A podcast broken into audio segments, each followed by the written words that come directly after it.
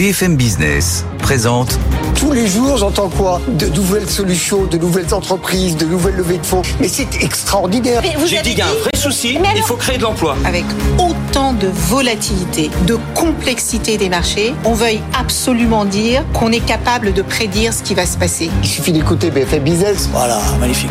Edwige Chevriot, Thomas Asportas, Audrey Tcherkov. Good evening business. Allez, bientôt 18h sur BFM Business. Bonsoir à toutes et à tous. Soyez les bienvenus dans Good Evening Business. On est en direct jusqu'à 20h avec, comme tous les soirs, Audrey Tcherkov. Bonsoir Audrey. Bonsoir Thomas, bonsoir Edwige, bonsoir à tous. Et Edwige Chevrillon, bonsoir Edwige. bonsoir Thomas, bonsoir Audrey, bonsoir à vous. Dans l'actualité ce soir, on a cette rencontre en tête à tête. Ça n'était plus arrivé depuis 4 ans. 4 ans qu'Ursula von der Leyen, Charles Michel et Xi Jinping ne s'étaient plus vus en face à face. Ce sommet donc entre l'Union Européenne et la Chine aujourd'hui. Beaucoup de sujets évidemment abordés et la présidente de la Commission s'est déclarée satisfaite à l'issue de cette rencontre. On va évidemment beaucoup y revenir ce soir dans Good Evening. Ce sera après votre invité, Edwige. Absolument. Vous avez vu euh, Émilie est une fête? Vous avez vu ça? Émilie Paris, oui. Émilie Paris, oui. Bah, Paris est devenue une fête, vraiment en tous les cas pour les investisseurs. On en parlera avec Walter Butler. Il vient de prendre une participation dans ma, groupe de Benjamin Patou. C'est euh, le bœuf sur le toit, c'est euh, aussi la Pérouse et bien d'autres grands lieux de Paris, de la capitale. Mais lui, il a le paradis latin. Il avait, il a aussi investi dans Pierre Hermé, dans l'Ambroisie. Et avant, souvenez-vous, il avait été dans la SNCM, dans le Chez BDDP. C'est dire, je lui ai demandé la question, bah pourquoi, euh, pourquoi est-ce qu'il fait ça, quoi? Bon, effectivement, un serial investisseur, comme on dit. Et puis à 18h30, bah, nos experts arrivent, Audrey. Alors, au menu des experts ce soir, eh bien, en effet, cette rencontre au sommet entre la Chine et l'Europe, mais aussi la négociation en cours à Bruxelles sur les futures règles budgétaires européennes. C'est ce fameux pacte de stabilité hein, dont, on parle tant sur ce plateau. Et puis, enfin, on va se pencher sur ce chiffre qui nous a scotché à BFM Business. Une offre d'emploi sur cinq euh, dans les PME n'est pas pourvue à cause d'un problème de logement. En tout cas, c'est ce que le dernier baromètre de la CPME nous dit. C'est peut dire que ça nous a fait causer chez nous en interne, effectivement, à BFM Business et sûrement chez vous aussi. Allez, c'est parti, good evening, on est en direct jusqu'à 20h. À tout de suite. Good evening business, le journal.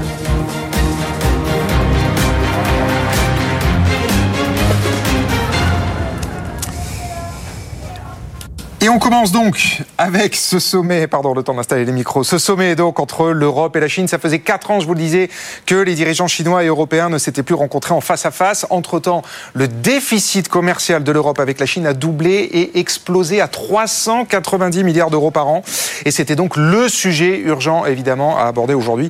Écoutez la présidente de la Commission européenne, Ursula von der Leyen. Il y a un manque d'ouverture du marché chinois aux entreprises européennes. Il y a aussi un traitement préférentiel des entreprises chinoises sur leur marché domestique. Politically, European leaders will not be able to tolerate that our industrial base les leaders politiques européens ne peuvent pas tolérer que notre marché soit mis à mal par une concurrence déloyale. Nous aimons la concurrence, mais elle doit être juste. Nous avons insisté là-dessus dans le marché unique. Nous appuyons aussi une concurrence juste pour les entreprises qui viennent sur notre marché. Et je suis très satisfaite d'avoir convenu avec le président Xi que les relations commerciales devraient être équilibrées entre nous. Voilà la présidente de la Commission euh, européenne, Ursula von der Leyen. Pendant ce temps, l'Europe mène une autre négociation, mais cette fois-ci à Bruxelles. Bonsoir Raphaël Couder. Bonsoir Thomas. Négociation sur les règles budgétaires, le fameux pacte de stabilité. Les ministres des Finances des 27 négocient en ce moment même et Bruno Le Maire plaide pour introduire une forme de souplesse, on va dire ça comme ça, pour les pays qui mènent des investissements et des réformes, Raphaël. Oui, et il s'est même voulu un peu solennel ce matin avant de partir à Bruxelles. Bruno Le Maire, il dit c'est maintenant que se jouent les trois prochaines décennies de l'Europe. En fait, le ministre, il estime que les défis actuels nécessitent des investissements massifs et qu'il faut donc que les États membres soient incités à les réaliser, euh, ces investissements. La France va donc plaider pour davantage de flexibilité, effectivement. En clair, l'idée, c'est de donner la possibilité aux pays qui sont en situation de déficit excessif de réduire ce déficit moins vite s'ils investissent dans trois domaines clés, l'intelligence artificielle, la transition écologique et la défense. Trois domaines essentiels selon le ministre pour garantir la compétitivité et même, dit-il, l'avenir de l'Europe face aux autres grandes puissances. Mais pour cela, il va falloir convaincre l'Allemagne et c'est loin d'être gagné. Certes, Bruno Le Maire dit qu'il a trouvé un accord avec son homologue allemand à 90%, mais il est clair que ce desserrement de la contrainte budgétaire suscite une réelle hostilité du côté de Berlin L'Allemagne ne peut pas accepter un affaiblissement du pacte de stabilité, disait même Christian Lindner, le ministre de l'économie allemand, en avril dernier. Bon, Accord à 90%, mais effectivement, on le sait, c'est toujours les derniers euh, kilomètres, les derniers pourcents qui sont les plus compliqués à aller chercher. Merci beaucoup, Raphaël Couder. La France, donc, qui veut faire bouger les règles budgétaires, mais qui veut aussi secouer sa recherche. Bonsoir, Léo Dumas. Bonsoir. Emmanuel Macron a réuni ce midi à l'Elysée la fine fleur de la recherche française, nos 300 meilleurs chercheurs pour leur présenter son plan pour la recherche en France, et il leur promet une vraie révolution d'ici à 18 mois pour rendre la recherche française plus compétitive, Léo. Absolument, c'est l'objectif euh, d'Emmanuel Macron. Il prévoit d'abord une transformation des organismes nationaux de recherche en agences de programme. Elles devront être plus stratèges, dit le chef de l'État, et définir leurs thématiques de recherche prioritaires. Concrètement, chaque agence aura un mandat, l'autorité et les ressources pour euh, son programme, promet le président. On parle du climat, de la biodiversité pour le CNRS, par exemple, du spatial pour le CNES, évidemment, ou encore de l'énergie décarbonée pour le CEA. On écoute Emmanuel Macron sur ce point. Agence de programme veut aussi dire capacité à oser davantage et à laisser toute la liberté académique aux meilleurs et savoir encore mieux accompagner toutes les équipes d'excellence émergentes. Ce que nous ne savons pas encore assez faire aujourd'hui, et les évaluations récentes le montrent. D'autres chantiers euh, vont être enclenchés par Emmanuel Macron, notamment celui de l'autonomie des universités. Emmanuel Macron veut qu'elles organisent la recherche au niveau euh, local. Il veut aussi revoir leur gouvernance et bâtir avec elles de vrais contrats d'objectifs, de moyens et de performance. Enfin, le chef de l'État veut libérer du temps de recherche pour les chercheurs et cela passera par de la simplification administrative. Il s'agit par exemple de diviser par deux les délais de réponse aux appels à projets d'un an à six mois et tout cela nécessitera évidemment euh, des moyens, un milliard d'euros du plan France 2030 sera ainsi mobilisé à court terme pour la recherche. Mais Emmanuel Macron compte aussi sur les financements et les passerelles avec le secteur privé. C'est là qu'il y a un vrai décalage avec, avec les autres pays, selon lui. Merci beaucoup Léo. Simplifier la vie. Le président n'a que ce mot-là à la bouche en ce moment. Merci beaucoup Léo Dumas. Et puisqu'on parle de recherche et de science, c'est Sanofi aujourd'hui qui était très très attendu sur le sujet, puisque le groupe présentait au marché sa stratégie R&D d'ici à 2030. Et Sanofi devait clairement regagner la confiance des investisseurs après avoir lourdement décroché en octobre à cause de ses précédentes annonces. Hélène Cornet.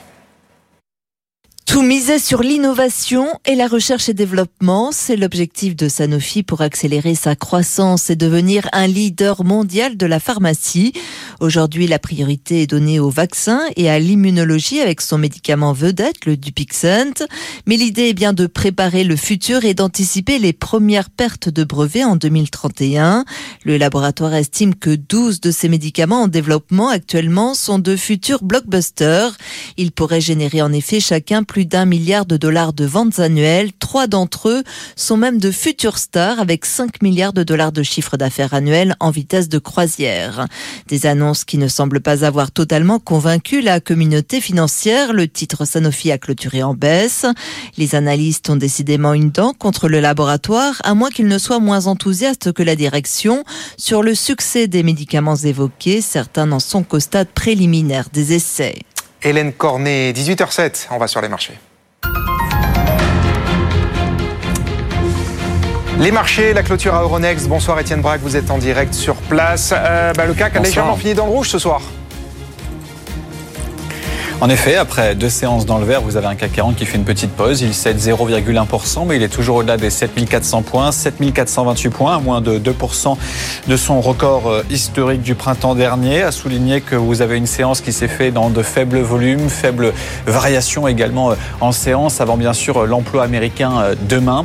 Du côté des valeurs, vous avez Air France qui perd un peu plus de 3%, même 5% en séance, avec notamment certains brokers qui estiment que les compagnies aériennes vont se retrouver dans phase un peu plus compliquée après un été très radieux, dans le sens où le ralentissement économique va très clairement commencer à peser euh, sur la demande. La valeur redescend à 12,27 euros.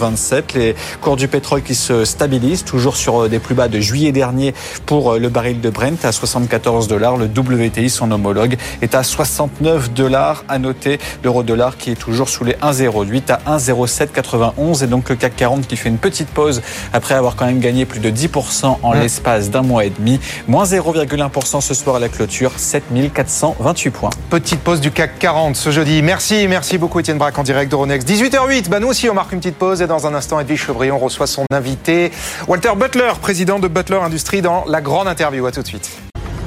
BFM Business présente Edwige Chevrillon, la grande interview. Bonsoir à tous. Euh, on va changer un peu de sujet ce soir. On va parler de bah, Paris. Paris devient une fête, intéresse énormément les investisseurs. Bonsoir Walter Butler. Bonsoir. Merci d'être avec nous. Vous êtes le président de Butler Industries, qui est votre groupe. Vous avez investi euh, dans combien d'entreprises au total? Une 35 à peu près. 35, euh, avec des noms qui ont été connus en leur temps et qui ne vous appartiennent plus, genre BDDP, la SNCM. Flo, Virgin, là, votre actualité, c'est que vous venez de prendre une participation importante chez MoMA, MoMA Groupe de Benjamin Patou. Quelque part, vous remplacez euh, le groupe Barrière. Vous nous direz pourquoi vous avez pris 35% aux côtés de Patrick Bruel, hein, notamment.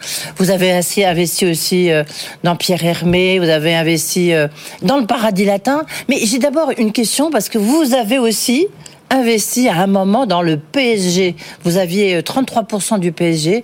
On a appris là tout à l'heure que le fonds américain euh, Arco Arctos Partner prendrait une participation minoritaire euh, dans le PSG.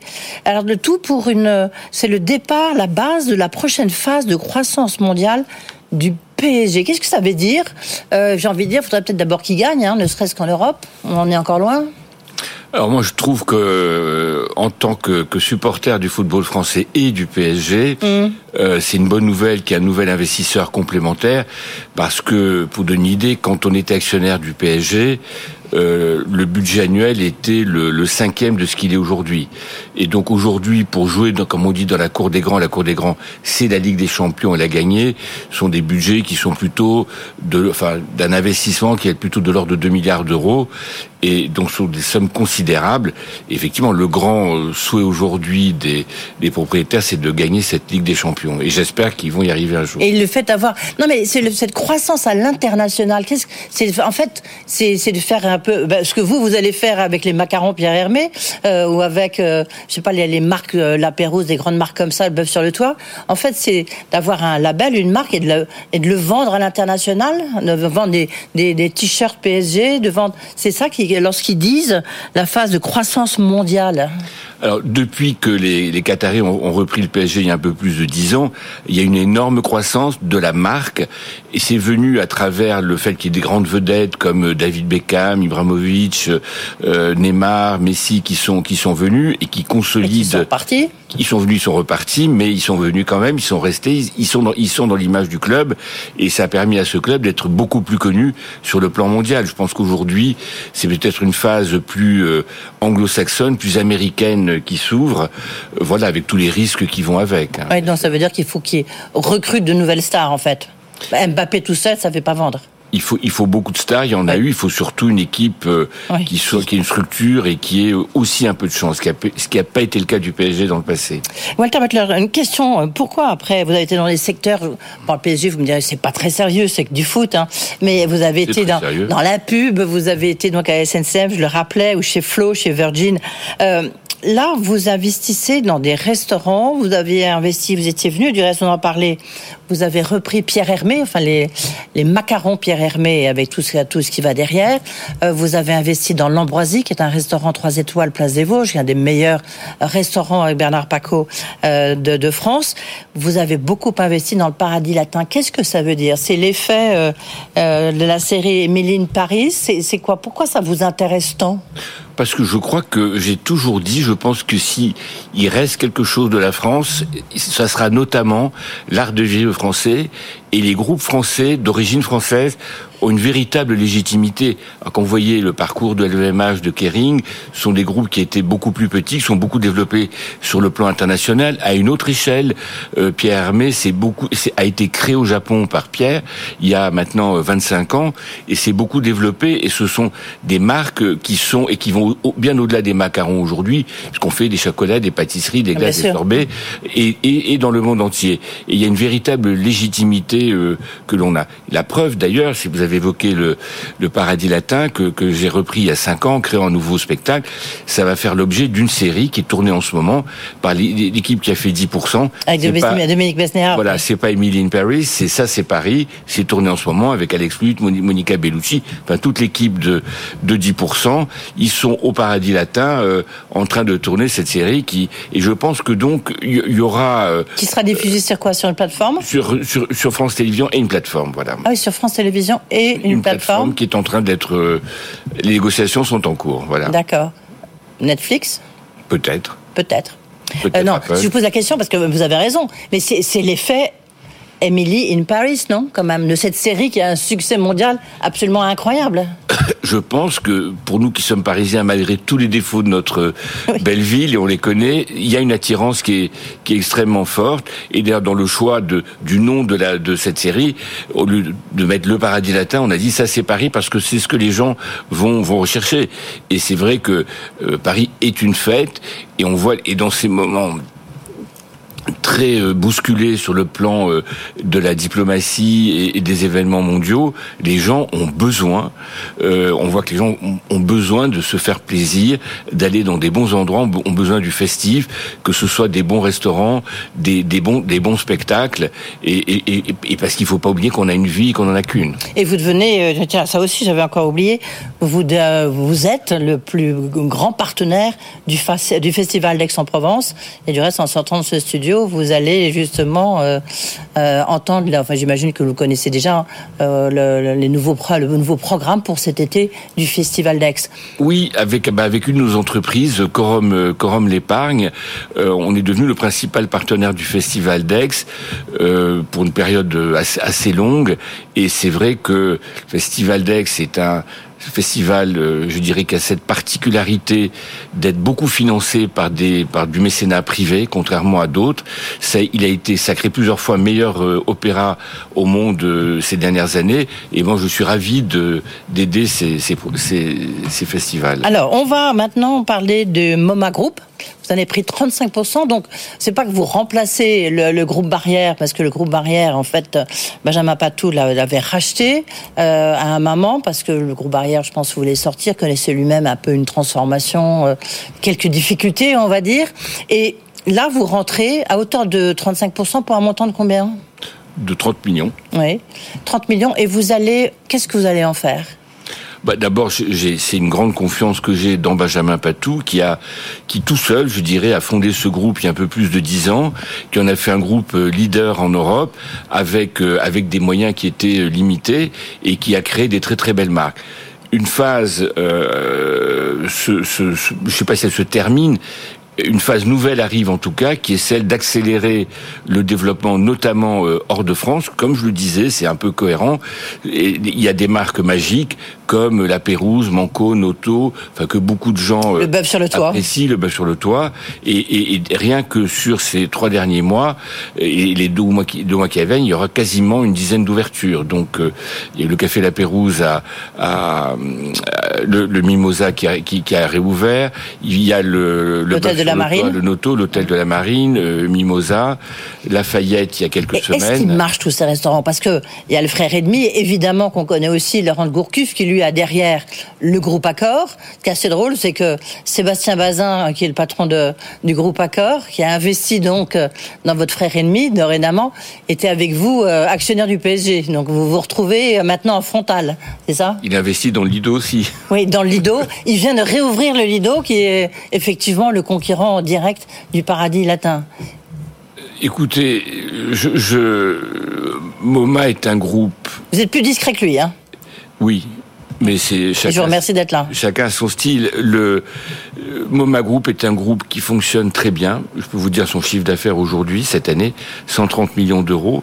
Je peux vous dire ses résultats supérieurs à 10%. Donc c'est un groupe qui marche très très bien dans le contexte parce que Benjamin a su développer des marques et qu'il y a une attention vraiment à l'expérience client, comme on dit, avec, alors tout ne marche pas tout parfaitement tous les jours, etc., mais il y a une très très forte progression et nous on vient là pour euh, donner aussi notre nos moyens financiers, mais aussi l'expérience qu'on a d'autres marques comme, comme Pierre Hermé.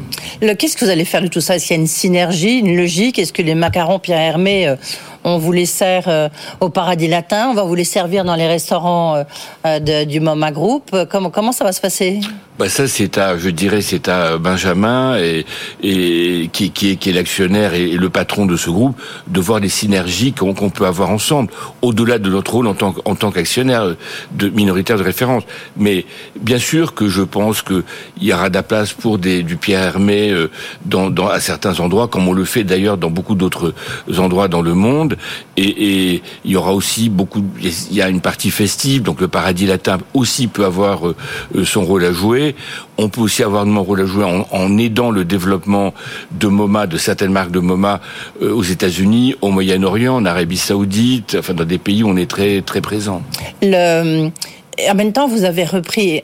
Et après, je vous poserai la question est-ce que tout ça, finalement, c'est rentable? Parce qu'il y a une dynamique liée aux Jeux Olympiques euh, qui, sont là. Paris, comme vous dites, euh, fascine et inquiète un peu euh, bah, pour des raisons de sécurité et puis des raisons un peu de, circulation quand même, il faut le dire.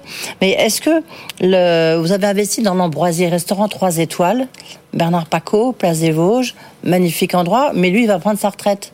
Pourquoi vous avez investi? C'est une question immobilière? Non, alors, il va pas, il va pas prendre sa retraite. Il a eu euh, parmi les euh, Bernard Paco est le chef triple étoilé le plus ancien au monde. Il a eu trois étoiles depuis 35 ans. C'est du jamais vu. C'est un monument.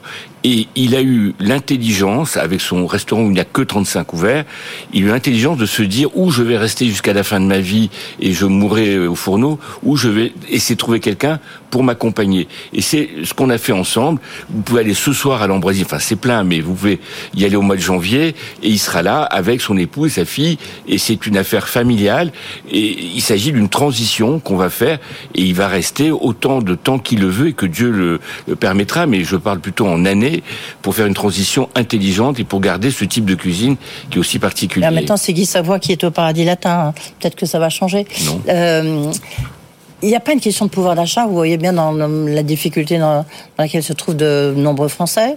Euh, est-ce que pour vous, est-ce que les restaurants sont toujours aussi pleins? Est-ce que il n'y a pas, une période peut-être un peu plus difficile qui s'ouvre à vous? Ou au contraire, il y a la dynamique des Jeux Olympiques sur lequel vous allez vous espérer surfer? Non, écoutez, je, pense qu'il y a de la, place pour euh, pour tout, et on dit toujours euh, ou très en haut ou très ou très en bas. Je pense que comme je dis souvent que la nourriture est bonne, les affamés sont nombreux et quand le spectacle est bien, il y a, des gens qui sont là. Je prends, enfin modestement l'exemple du paradis latin. On a depuis cinq ans, on a multiplié par quatre le chiffre d'affaires sur le nombre de gens qui viennent tous les ans on a un peu baissé les prix, mais assez peu. Par contre, on va innover. On a, on, a créé un spectacle pour la famille, pour les enfants, qui est dans lequel, euh, à partir de 30 euros, vous pouvez voir un spectacle. Donc, je pense qu'il faut vraiment euh, constamment innover, bien connaître ses clients, améliorer l'expérience client. Et voilà. Et donc, l'ambroisie marche très très bien mais aussi, je pense, des, endroits qu'on a dans lequel le, ticket moyen est beaucoup plus bas, marche très bien aussi. Je crois que c'est le sujet d'avoir un bon rapport qualité-prix. Quand vous dites que vous avez des grandes émissions à l'international, euh, en tout cas, c'est une des raisons qui explique ce choix d'investir dans le dans MoMA Group. Euh, c'est quoi C'est l'Arabie Saoudite, vous l'avez mentionné tout à l'heure. Est-ce que la Chine reste parmi euh, vos, vos priorités? Vous connaissez bien la Chine. D'abord, un, est-ce que vous continuez à investir dans des entreprises chinoises Vous en avez, est-ce que vous avez encore celles que vous possédiez? Et deux, est-ce que c'est, ça fait partie toujours de votre terrain de chasse? Oui. Alors pas pour. Je pense que d'ici euh, deux trois ans, on pourra parler de Pierre Hermé euh, en Chine. C'est un des projets de développement. Euh, le groupe est déjà très très présent en Asie. Il a été créé en Asie et Chine Japon, est très important. Mmh. Euh, pour euh, MoMA, enfin on verra avec Benjamin Patou, enfin les opportunités qu'il y a mes principaux investissements en Chine, c'était plutôt dans la technologie. Ils ont souffert pendant euh, la pandémie parce que tout le monde sait ce qui s'est mmh. passé en Chine. Et aujourd'hui, ça, ça, ça redémarre, euh, ça redémarre et ça redémarre, je dirais assez, assez fortement et mais pas que la Chine, enfin l'Asie du Sud-Est aussi, Singapour, enfin ce sont des, des, des, des endroits qui sortent bien de, la crise. Alors ce qui est étonnant, Walter Butler, que vous n'avez pas encore mentionné les États-Unis, pas encore mentionné le Brésil. Or vous êtes franco-américain, brésilien. Vous avez euh, trois nationalités, trois passeports du moins. Les États-Unis, vous ne comptez pas du tout vous y développer. Et quid du Brésil au Brésil, on est on est on est on est présent avec des petites euh, affaires plutôt dans le dans le financement d'entreprises et dans le leasing. Euh, Mais par rapport à tous vos investissements, je sais pas, ouvrir ouvrir un, un bœuf sur le doigt à Rio de Janeiro, ou Alors, ouvrir. Il y, il y y a déjà à New York. un, un Lapérouse qui va ouvrir à Miami dans les trois ou quatre mois avec Ouais. euh, avec MoMA. Et euh, on a eu à un moment, enfin, des entreprises très présentes aux États-Unis dans l'agroalimentaire, c'est moins le cas. Enfin, c'est, ça reviendra. Hum. Pourquoi est-ce que euh, vous pensez que vous allez réussir là où le groupe Barrière n'a pas forcément réussi? Alors, je ne sais pas si le groupe Barrière a réussi ou pas. Je regarde pas le, le passé. Ce que je, ce que je sais aujourd'hui, c'est que MoMA marche très bien, que Benjamin Patou et ses équipes ont donné une superbe dynamique à ce groupe. Mais vous aimez bien faire un effet de levier, en fait. Euh, On regarde quand vous avez racheté Pierre Hermé, c'est sûr que vous avez inculpé une dynamique. Euh, Le Paradis Latin, je crois que vous avez investi des dizaines de millions, mais Oui. ça, c'est un peu votre, votre bijou. Euh, ce sont des secteurs. Vous avez envie de créer un grand groupe, un peu à l'instar d'un barrière. C'est quoi votre objectif? Non, c'est de, enfin, nous avons des entreprises. Chaque entreprise est différente. Chacune a un projet, et nous, on cherche vraiment à euh, les aider à se, les aider à se, à se développer. Je pense que MoMA aujourd'hui est un des principaux groupes indépendants européens. Il y a une demande, notamment de la part euh, d'hôtels, d'hôtels de luxe, pour avoir des partenaires qui vont animer ces hôtels. Je prends l'exemple de, de, de Casa de Amor qui va ouvrir à, à, à Dubaï bientôt. Et donc, il y a un savoir-faire français vraiment qui existe dans euh, l'art de vivre, dans le festif, et c'est là-dessus que, que, l'on va capitaliser. On capitalise en France, on va beaucoup plus capitaliser euh, dans le reste du monde. Avec, il y a aussi l'ouverture de, de la Pérouse à Londres, de Mimosa dans quelques semaines aussi à Londres.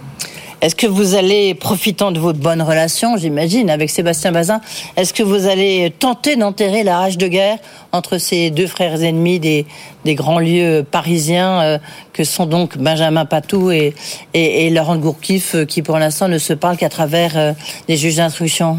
Moi, je ne, euh, je ne connais pas euh, Laurent Gourcuff. Je suis là pour aider MoMA Group et je vais l'aider autant que je peux euh, pour tout ce qu'il y a à faire. Oui. On n'imagine pas un groupe quand même, vous parliez de Arnaud euh, Kering en, en conclusion, on n'imagine pas une, un holding, enfin un groupe qui est en train de se créer autour de tous ces produits de luxe? Oui. Oui, c'est ce que vous allez Oui. faire. Vous allez ah, J'ai d'autres activités dans la défense, dans l'immobilier, dans la sécurité, mais ce pôle-là, il est, il est important, il se développe et il marche, en tout cas pour l'instant, très très bien. Merci beaucoup. Donc voilà, c'est le nouveau roi de Paris. Walter Butler était avec nous. Et cette série avec euh, sur le paradis latin, c'est pour quand? Pour euh, dans 10 mois, 11 mois, à la rentrée sur France. Télé, peut-être sur Netflix.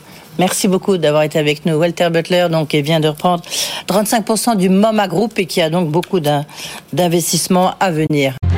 Good Evening Business. Actu, experts, débat et interview des grands acteurs de l'économie.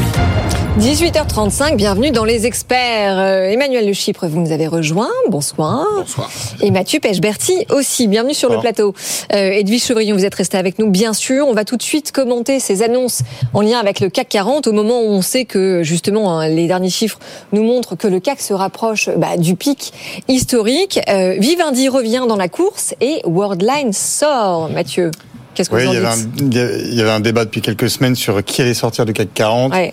Il y avait deux sociétés qui étaient dans la balance, Worldline et, At- et Atos, pardon, Lapsus et Alstom. Lapsus, ouais. Attention. Excusez-moi. Euh, Worldline, effectivement, a connu des, des- plusieurs incidents de, sur les terminaux de paiement, en tout cas, ou sur les solutions de, de paiement qu'elle qu'elle commercialise ces derniers mois. Il y avait un grand bug, hein, souvenez-vous, il y a quelques semaines, qui a fait un, un petit peu causer, qui a fait aussi décrocher le cours. Puis il y a eu des, résultats assez mitigés, pour pas dire mauvais. Euh, et le, mon lapsus venait du fait que Worldline est une ancienne filiale d'Atos et euh, sort du coup à à son tour euh, du CAC 40.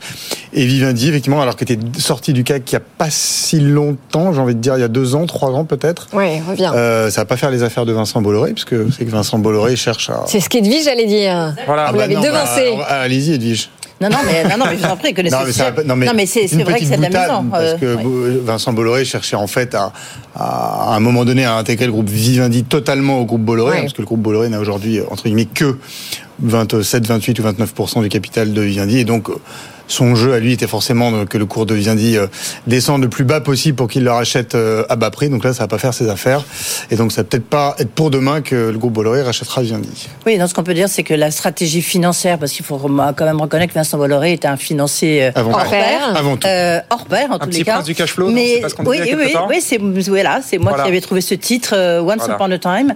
Mais en tous les cas, euh, ce qu'on peut dire, c'est que pour lui, c'est pas, c'est effectivement pas une bonne nouvelle parce qu'il avait fait baisser le cours le cours de Vivendi d'une manière drastique.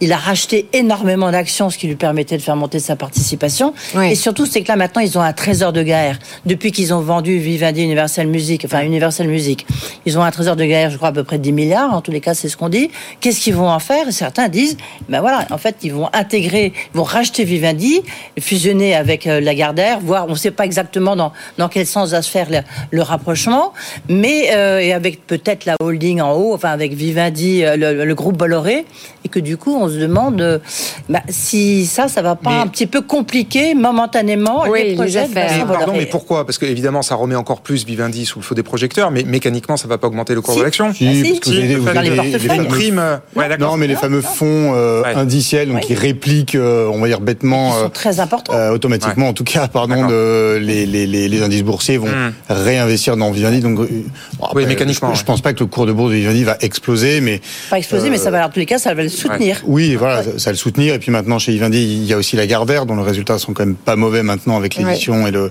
et l'activité de retail. Donc voilà, mais c'était la petite boutade pour dire qu'une entrée au CAC 40, en fait, n'était pas une bonne nouvelle pour Vincent. Oui, surtout si on attend Vivendi va en sortir. En général, les patrons se réjouissent de leur entrée. Voilà, c'est ça. Mais enfin, en tous les cas, c'est mécanique. Hein. Je veux dire, c'est pas du tout un jugement de la part euh, de Renext. Oui.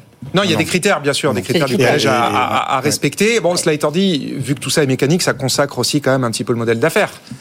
C'est-à-dire que Vivendi, il y a quelque temps, était quand même assez décrié avec des performances en berne. Ouais, ça consacre. Là, là, non, pas vraiment, non.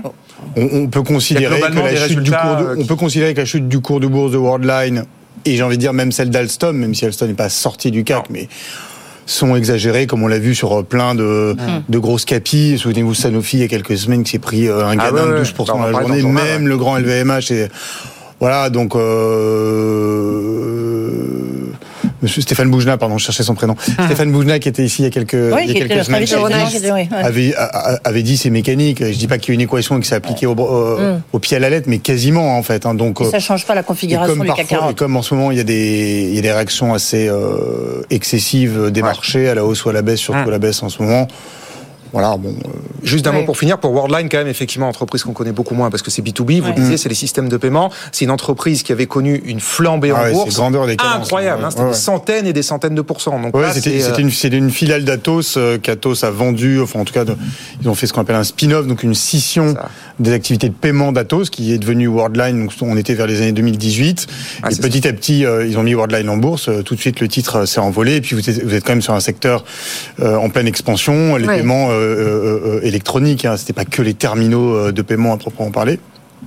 Et puis là, effectivement, euh, donc Worldline est tout de suite, tout de suite explosé, rentré au CAC assez rapidement, ce qui a fait la fortune d'Atos notamment. Et puis là, il y a eu ces, ces, résultats pas bons depuis quelques mois, et puis ces, ces, ces gros bugs qui ont, qui ont, qui ont fait dévisser le cours de bourse. Bon, et ben voilà, donc c'est voilà pour les marchés, oui. Tombé à 18h30, Vivendi qui revient dans le CAC et Worldline. Et bonne nouvelle pour Alstom hein, quand même. Oui, ben oui, oui. oui. Alstom n'est pas passé loin quand même. Hein. Oui, en termes de crédibilité, je pense que c'est euh, ils, sont pas ils sont pas passés loin. Oui, difficile, ça c'est assez inattendu parce qu'on aurait pu en effet s'attendre euh, à ce que ça Moi, soit bien misé, pire. Oui, oui, oui. Moi, je sur une sortie. Vous avez misé sur la sortie d'Alstom. Sur une sortie d'Alstom. Ouais, ouais, une bouteille de champagne en plus. Et bah pas cette fois. chronique, ouais. ouais. Ça on n'est pas au courant. bon, merci beaucoup, merci, merci Mathieu et on reviendra évidemment sur cette actualité très importante sur les marchés. Edwige, Emmanuel, on continue à parler. Euh, enfin, on revient plutôt sur ce sommet inédit. Non, mais en tout cas qu'on n'avait plus vu depuis 4 ans entre les dirigeants européens et chinois, Audrey. Oui, absolument, avec donc beaucoup de sujets euh, à aborder, mais surtout beaucoup de problèmes à régler, à commencer par le déficit commercial entre l'Europe et la Chine, qui euh, a doublé en deux ans. Hein. On est à quasiment 400 milliards d'euros. Comment est-ce qu'on s'attaque à un problème aussi gigantesque, Emmanuel? Bah, Ce qui est intéressant, c'est que le, rapport de force a quand même changé depuis euh, euh depuis quatre ans. C'est-à-dire qu'il y a quatre ans, vous aviez une Europe euh, qui euh, fondamentalement se posait pas énormément de questions sur ses chaînes de valeur, mm. sur la sécurité de ses approvisionnements. Vous aviez une Chine dont la croissance était fondée sur les exportations. Et là, on a quand même un rapport de force qui est, j'ai envie de dire, plus favorable peut-être à l'Europe. Alors, il est plus favorable à l'Europe parce que vous avez un pays euh, vous avez une économie chinoise qui n'est plus l'économie euh, flamboyante, qui est l'économie euh, qui était celle de, de, de l'avant Covid. Hein. Vous avez finalement un pays dont on avait dit que c'était un rouleau compresseur qui allait devenir la première économie mondiale, et on voit finalement que ça ne va pas être le cas, et que une fois de plus, euh, les États-Unis euh, finalement vont rester la première puissance euh, économique euh, mondiale. Euh, c'est fascinant de voir. C'est c'est c'est c'est c'est je veux dire la, la, la géoéconomie mondiale, c'est que c'est c'est c'est comme des films de Rocky quoi. Vous voyez, à chaque fois vous avez un adversaire de plus Ouais. en plus costaud qui se présente face aux États-Unis, puis à la fin c'est toujours les États-Unis qui gagnent. Les États-Unis sont venus à bout de, de l'URSS. Euh, les États-Unis, j'ai envie de dire, sont venus au bout de- à bout du Japon. Rappelez-vous la fin des années 80, on nous disait c'était le Japon allait écraser les États-Unis. Or les années 90 ont été les années de la catastrophe japonaise et des années flamboyantes pour euh, les États-Unis. Mm. Et on nous avait dit la Chine va devenir la première puissance économique mondiale. Et tous les grands travaux d'économistes aujourd'hui vous disent que la Chine ne rattrapera pas les États-Unis et va devenir euh, et va devenir vieille avant d'être riche. Alors le nouveau challenger indien se présente. euh, Oui, c'est ça. dire. Et verra- petit à petit, un on peu de place, ouais. dans voilà. C'est le prochain Mais- Non, et puis à qui bénéficie la guerre en Ukraine Aux États-Unis a des, a des difficultés euh, aujourd'hui. Euh, elle est confrontée à des clients qui sont en train de se recentrer. Alors c'est là où le, le- le sommet va être intéressant, c'est-à-dire que les, les Européens vont devoir convaincre les Chinois qui ne cherchent pas euh, à, se, à, se, à rompre complètement les, les liens, mais qui cherchent à renforcer eux leur, leur sécurité euh, d'a- d'approvisionnement, euh, alors que les Chinois eux bah, ont besoin plus que jamais de clients parce Ouais, que finalement on voit bien que bah, par exemple le grand plan de relance qu'on attendait de l'économie chinoise n'est pas n'est pas arrivé et que c'est une économie qui a des, des difficultés. Donc moi je dirais que euh, il y a un rapport de force peut-être un peu plus favorable euh, aux Européens dans ce, peu moins déséquilibré. dans ce sommet, un peu moins déséquilibré. C'est ce que vous dites aussi, Oui, en même temps, euh, bon, il y a quand même les chiffres sont là, hein, 390 milliards, vous le disiez, de déficit, et il y a un peu urgence. Et peut-être que c'est euh, une prise de conscience qu'il faut peut-être faire quelque chose, parce qu'en fait, l'Union européenne est un énorme marché, le premier marché au monde, mais qui est ouvert, il est un peu ouvert à tout vent, parce qu'il faut quand même voir que le Made in China, il y a beaucoup de pays comme bah, l'Inde, la Corée, voire les États-Unis sur certains euh, secteurs, qui ont barré la route des produits chinois. Où est-ce qu'ils vont? Eh ben, ils vont en Europe parce que nous, on est très gentils avec les Chinois et qu'on n'arrive pas à se mettre d'accord sur la politique à avoir euh, vis-à-vis euh, des, importations chinoises.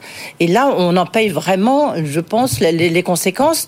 Et puis de l'autre côté, euh, il faut voir que c'est les, le- bah, les entreprises européennes, elles ont de plus en plus de mal à avoir accès au marché chinois parce que les, les Chinois, eux aussi, ils ferment Ouais. une partie sur certains secteurs. Ils ont complètement fermé euh, leurs portes euh, aux, aux produits européens. Et de, ben, donc, ben, c'est QFD. Donc, d'un côté, vous avez beaucoup de moins moins, et puis de l'autre côté. Oui, ben, mais c'est bien pour plus. ça qu'en réalité, Emmanuel, quand vous dites que euh, finalement on euh, commence à se réveiller, quand on entend euh, Ursula von der Leyen qui dit que euh, que les décideurs européens ne vont plus tolérer ce déséquilibre dans les relations commerciales, dit Ça fait combien voilà. de fois Un, ça fait combien de fois qu'ils le disent et quels sont les leviers supplémentaires que l'on a aujourd'hui On n'en a pas plus qu'on en avait il y a euh, quelques quelques années. Et au contraire, et on l'a bien vu cet été, quand la Chine ferme, euh, comment dire, les exportations des terres rares dont on a tant besoin, c'est le drame sur toutes les chaînes d'approvisionnement en Europe. Oui, mais on a quand même plus de cartes. euh, encore une fois, on a quand même plus de cartes en main, et, et, et c'est ça, euh, et c'est ça qui compte. Alors, lesquelles Euh, Bah, euh, si vous, si- alors plusieurs choses. Euh, ce Plus grand a marché, dit, euh, ce plus qu'on grand a dit marché. sur l'état de l'économie chinoise euh, et l'état de l'économie euh, européenne. L'économie chinoise aujourd'hui, elle est, elle est moins triomphante, moins flamboyante. Donc ça, c'est un point plutôt euh, pour l'Europe. Les déficits que vous citez, les chiffres d'aujourd'hui, Mm. ce sont les résultats euh, des rapports de force qui se sont établis depuis 30 ans. Et Edwige soulignait effectivement que dans la philosophie européenne, il y avait cette espèce de, euh, de, de naïveté, entre guillemets, à laisser entrer euh, les produits chinois et à ne pas prendre de mesures de rétorsion. Bon, on voit que ça, euh, dans la- dans l'état d'esprit, dans la philosophie, euh, il y a aussi une volonté de ne plus être aussi, euh, aussi, aussi ouvert. Hum. Et, euh, Il y a l'enquête sur les voitures électriques. Et effecti- Par exemple. effectivement, Oui, il y a enfin, ça, qui il y a- prend, il y a euh, aussi qui la- prend, il y a aussi euh, la- le beaucoup trop de rapport temps. entre- il y a aussi le rapport entre la Chine et la Russie, euh, où effectivement les Européens euh, vont sans doute euh, faire des, des, des demandes assez précises euh, à la Chine. Donc moi, je pense qu'entre, on a plus de cartes en main et on a surtout plus envie aussi de les jouer euh, que il y a. Euh, Ouais, on s'affirme un peu que plus, 4-5 ans. peut-être. Euh, donc, euh, et, et on voit que ça a marché vis-à-vis des autres. Je veux dire, les Chinois. Bon bah voilà, c'est une question de rapport de force. Si on leur met un rapport Oui, de enfin, force, regarde sur les voitures électriques. Voilà. effectivement, euh, Exactement, ben, ouais, on c'est- le meilleur français exemple. avec des voitures électriques euh, Exactement. chinoises. Hein, donc, Et euh, alors, et, et alors, effectivement, il y a cette question de la dépendance au terrain, qui est un, pour le coup un, Un vrai sujet. effectivement chinois, puisqu'on, en gros, l'Europe va passer d'une d'une dépendance à une autre, en- de la dépendance aux hydrocarbures à la dépendance euh, aux terres rares. aux, aux- aux terres rares. Mais bon, il y a- là aussi il y a des solutions parce que des terres rares, il y en a pas qu'en Chine, il y en a, il y en a ailleurs. Après, il faudra qu'on se confronte à nos propres contradictions. Est-ce qu'on est pris, est-ce qu'on est prêt à payer le prix de notre indépendance, euh, notamment en allant chercher ces terres rares euh, là où il y en a chez nous? Mais justement, qui est le plus dépendant de l'autre? Vous direz la Chine ou l'Europe? Ah bah, moi, je dirais que c'est l'Europe qui est plus dépendante de la Chine. Mais euh, Ouais, Emmanuel aussi, vous direz Oui, ça Bah, c'est quand même, c'est- ouais. c'est ce que les chiffres nous disent. Dans le déficit commercial, bien sûr, mais, le, mais en définitive, dans le rapport de force économique. Parce que eux, ils peuvent pas faire sans notre marché. Et effectivement, nous, on peut pas faire sans un certain nombre d'approvisionnements. Et même, oui, mais ça, c'est plus nouveau eux, sans un certain nombre de dire, euh, technologies. oui, mais les Chinois ça, c'est assez nouveau ils aussi. peuvent dire euh, nous. Nous, on peut pas vraiment dire nous, parce Ouais, qu'on a des positions extrêmement différentes. Oui, on est Nous, 27, les oui. Allemands, vous voyez, euh, euh, Schulz est allé euh, euh, en Chine sans, Ouais, les seul. Français tout Ouais. seul. Euh, Il y, a- il y a des positions très différentes hein, au sein de l'Union européenne. C'est toute la difficulté. Ouais, c'est toute la difficulté. Oui, et puis par ailleurs, c'est vrai que si on reprend euh, l'exemple des voitures électriques qui est quand même très parlant, quand on commence à parler de taxes carbone aux frontières pour justement protéger notre marché, les Chinois ont tout de suite dit attention, si vous faites ça, on va faire exactement la même chose sur les exportations de l'Europe vers la Chine. Donc au final, qui, euh, enfin c'est un peu le, le pot de terre euh, contre le pot de fer.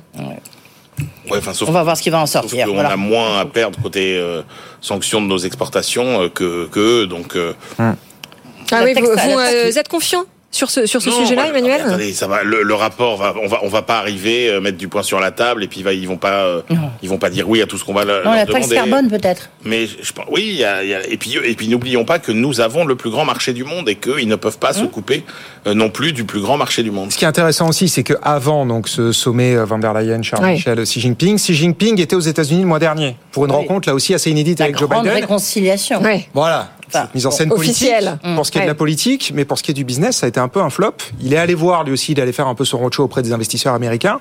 Il est reparti un peu les mains vides. hein. C'est-à-dire qu'aujourd'hui, il y a un peu une crise de confiance vis-à-vis du marché chinois. Il y a beaucoup d'investisseurs, et en premier lieu les Américains, qui ne vont plus vraiment, qui ont perdu confiance, en fait, dans l'économie Oui, chinoise. c'est un tel marché énorme que, qui se suffit presque en lui-même.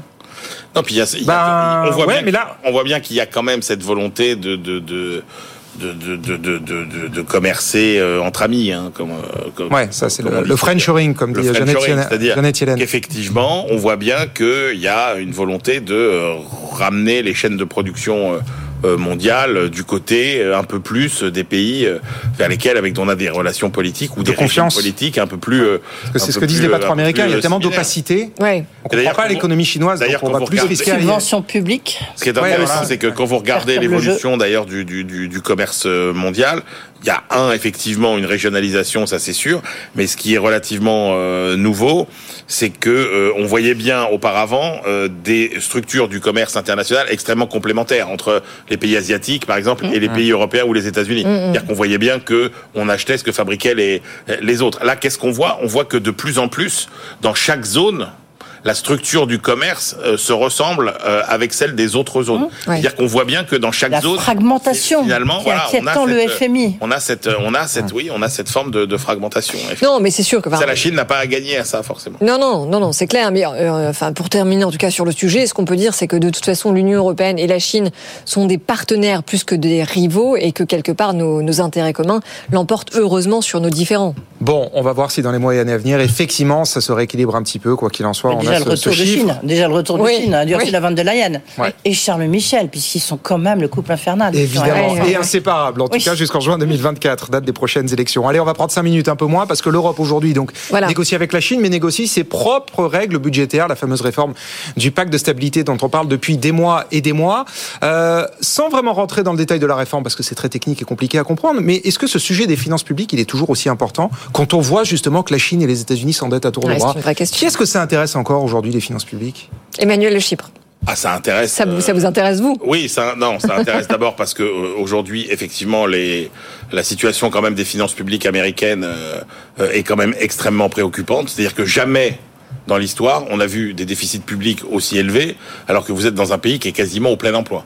Euh, et ça, il y a un moment où ça va quand même euh, être être préoccupant. Après, euh, on voit bien que on est aussi confronté à une équation. Alors je rappelle que pourquoi on renégocie ces règles, c'est parce que le 1er janvier, on est Ah. censé revenir à l'ancien régime entre guillemets. D'avant déficits Covid, enfin, le pacte de stabilité classique. Le pacte de stabilité classique. Or, on voit bien Oui. que on part de niveaux d'endettement et de déficit qui sont extrêmement élevés face à des besoins de financement qui eux sont euh, de plus en plus vertigineux sur tous les domaines. Et donc, on voit bien qu'il y a une incompatibilité majeure entre l'état des finances publiques aujourd'hui, les besoins de financement de demain et les règles qu'on va s'imposer sur ces finances publiques. Donc, on voit bien, par exemple, que euh, va être extrêmement compliqué de s'en sortir si on n'a pas une attitude particulière vis-à-vis des dépenses d'investissement. Oui, il va voilà, falloir ça. trouver une solution pour euh, ne pas intégrer ces dépenses d'investissement dans euh, le calcul euh, qui pénaliserait euh, l'état des finances publiques, parce que sinon on ne s'en sortira pas, on se tirera des balles dans le pied et on fera ce qu'a toujours été finalement la politique budgétaire maastrichtienne, c'est-à-dire que du- du- une politique procyclique, c'est-à-dire que les règles budgétaires amplifieront les difficultés de l'activité. Donc euh, non, non, va falloir penser un peu out of the box. Là. Edwige Oui, non, bah, je, je trouve que là, en l'occurrence, euh, Bruno Le Maire a bien posé le problème euh, Ouais. euh, ce soir. Et il a dit, en fait, on est face à des moments quand même historiques. Alors, il faut toujours faire attention aux mots historiques. Voilà, c'est vrai. Vous avez la révolution, on en parle tout le temps ici, à l'intelligence artificielle Mm. qui bouleverse complètement la donne. Le, le- le réchauffement climatique, qui lui aussi bouleverse complètement la donne.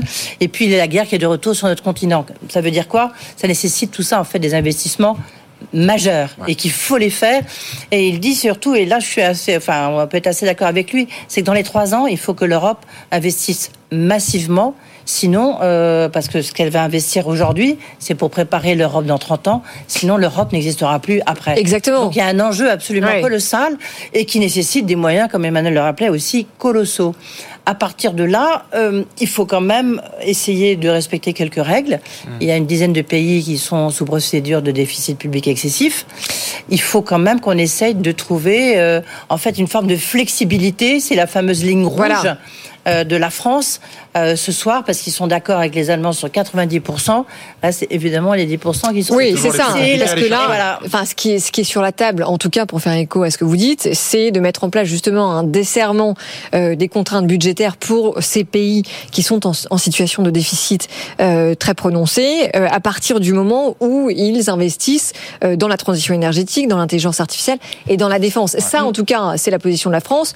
L'Allemagne, euh, mais l'Allemagne aussi est pas très bien. un hein, peu donc, plus réservée. euh, Ils ont, Ouais. ils ont C'est un beaucoup de concentré de difficultés. contradiction. Oui. Entre le ministre des Finances et le ministre de l'économie. Ils sont pas euh, du tout d'accord. Voilà. Et résultat, ils n'arrivent même pas à boucler leur budget, ce qui est quand même assez et- venant de l'Allemagne. Et puis, Le mot de la fin pour vous. Et puis après, tout, rien ne, enfin, je veux dire, le, le- cette nouvelle règle ne résoudront pas euh, d'autres problèmes. Si on veut trouver les moyens de financement, il va bien falloir se pencher quand même sur la question de l'union des marchés de capitaux au Ah, niveau ça. européen. Ah, bah, si, c'est le grand Ça- combat de Bruno Le Maire. Eh ben oui, mais Bah parce oui, que bah. ça, c'est fondamental. Si on n'arrive pas à décloisonner nos marchés financiers, Évidemment, ça n'a euh, pas aucun Europe, sens. Mais... euh, ce sera, euh, ce sera extrêmement, euh, extrêmement. Ouais. Bon sujet pour 2024. Edwige, le Oui, même oui. la semaine prochaine, puisque j'en profite pour dire que je recevrai Pierre Moscovici la semaine prochaine. Donc, euh, ancien ministre des Finances, aujourd'hui euh, premier président de la Cour des comptes. Et puis aussi ancien commissaire européen. Voilà. Ça sera intéressant de voir euh, qu'est- qu'est-ce qu'il en pense. Et puis la question qu'il faudra lui poser, c'est est-ce qu'il n'y a pas un moment où la dette Maastricht, la dette Maastricht ou la dette Covid, qui est en fait détenue par, les, par, les, l'effacer. par les- par les banques centrales, il y a Ouais. bien un moment où il faudra l'effacer, puisqu'encore une fois, il n'y a personne en face. hein. Il n'y a pas de. Pas de- certains qui se prononcent sur le sujet euh, la semaine Ouais, prochaine. ils disent oui. Mais la question poseras sera la posée par. Edwige, ça c'est sûr. ouais. Bon, eh ben, Vous pouvez compter sur moi. Bah oui. Voilà. Merci. Merci à tous les deux, Edwige Chevrillon, Emmanuel Le Chypre. Merci à Vaudrey. On se retrouve dans un instant. Bah oui, ça fait déjà une heure nous. qu'on est ensemble. Et oui, on se retrouve avec les meilleurs experts pour décrypter l'actualité économique. À tout. Allez, à tout de suite.